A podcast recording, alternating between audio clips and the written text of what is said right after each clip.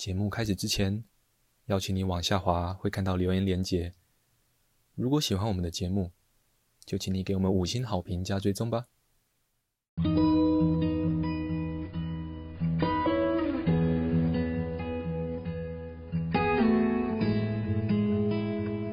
我们是华人正念检查中心，欢迎收听正念好给力。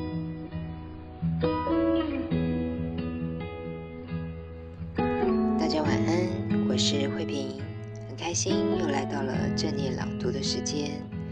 今天想跟大家分享的文章是：身体不舒服时怎么办？这篇文章来自于卡巴金的《正念疗愈力》，译者是胡君梅。坐下来练习静坐，你很快就会发现，几乎任何小事。都足以把你的注意力从呼吸引开，导致分心的一大来源就是你的身体。常理而言，采用某种姿势稳定的坐上一段时间后，身体多少会觉得不舒服。此时，我们会自动的移动身体，以回应这样的不舒服。然而，练习静坐的过程中，身体第一次有移动的冲动时，稍微撑住不动是会有帮助的。试着把注意力放在这些不舒服的感觉，并欢迎他们。为何如此？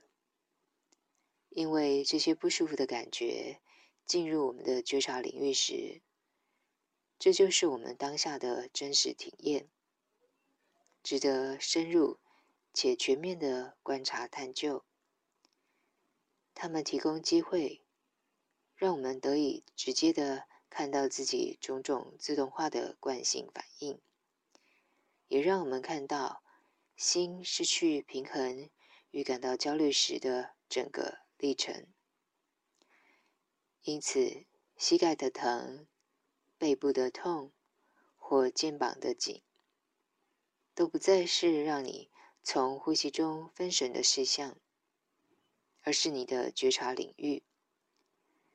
只要单纯的接受，不对他们起惯性反应，也不把他们视为令人不悦而欲除之后快的苦，这将可发展你面对不舒服的不同做法。即便不舒服依旧，这些身体的感觉。现在却有机会成为了解自我的导师和盟友。身体的不适不再只是强大阻碍，反而成为帮助你发展专注、平静与觉察的力量。这也是弹性的培育，迎接任何情况，并与该情况真实同在的弹性。而非只全然的专注在某件事上，例如呼吸。这是正念静观最独特也最有价值的特色之一。如我们先前提过的，最重要的不是呼吸，而是觉察本身。觉察可以在生活经验的任何层面，而非只有呼吸。不论你选择什么作为专注的对象，觉察本身都是一样的。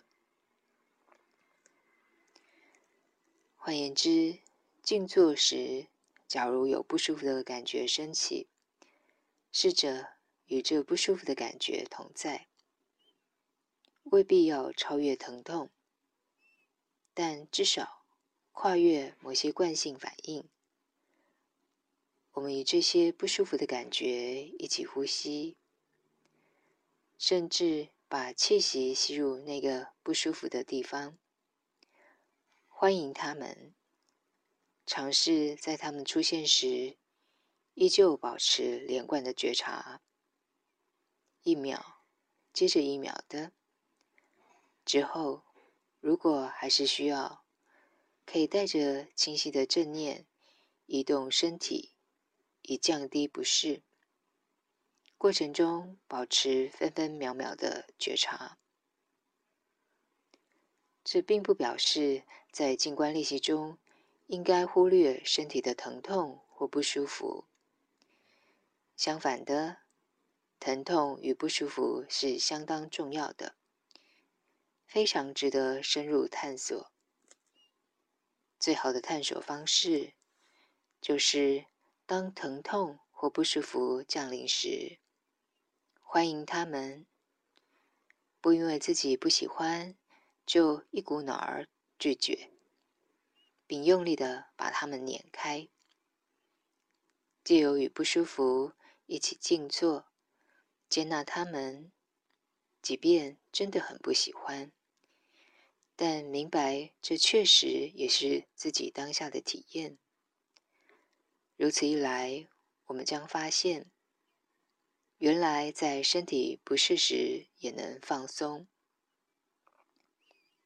原来我们可以在觉察中拥抱身体的不适，这是不舒服或疼痛之所以能够成为我们的老师，并促进疗愈的原因之一。有时在不舒服中放松，可以降低疼痛的强度。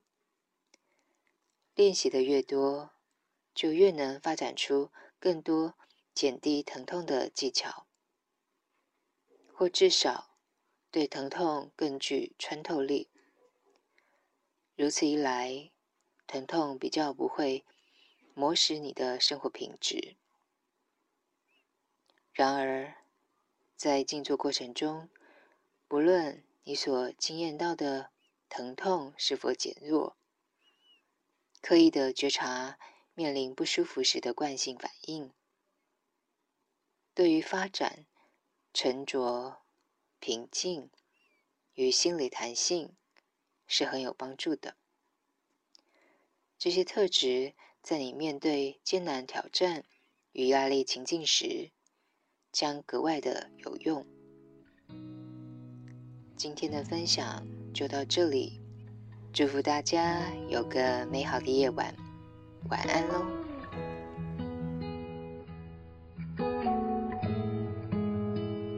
感谢你的收听。如果喜欢我们的节目，欢迎你留言加上分享。你的回馈是我们推广正念的力量来源。敬请期待下一次的精彩内容喽。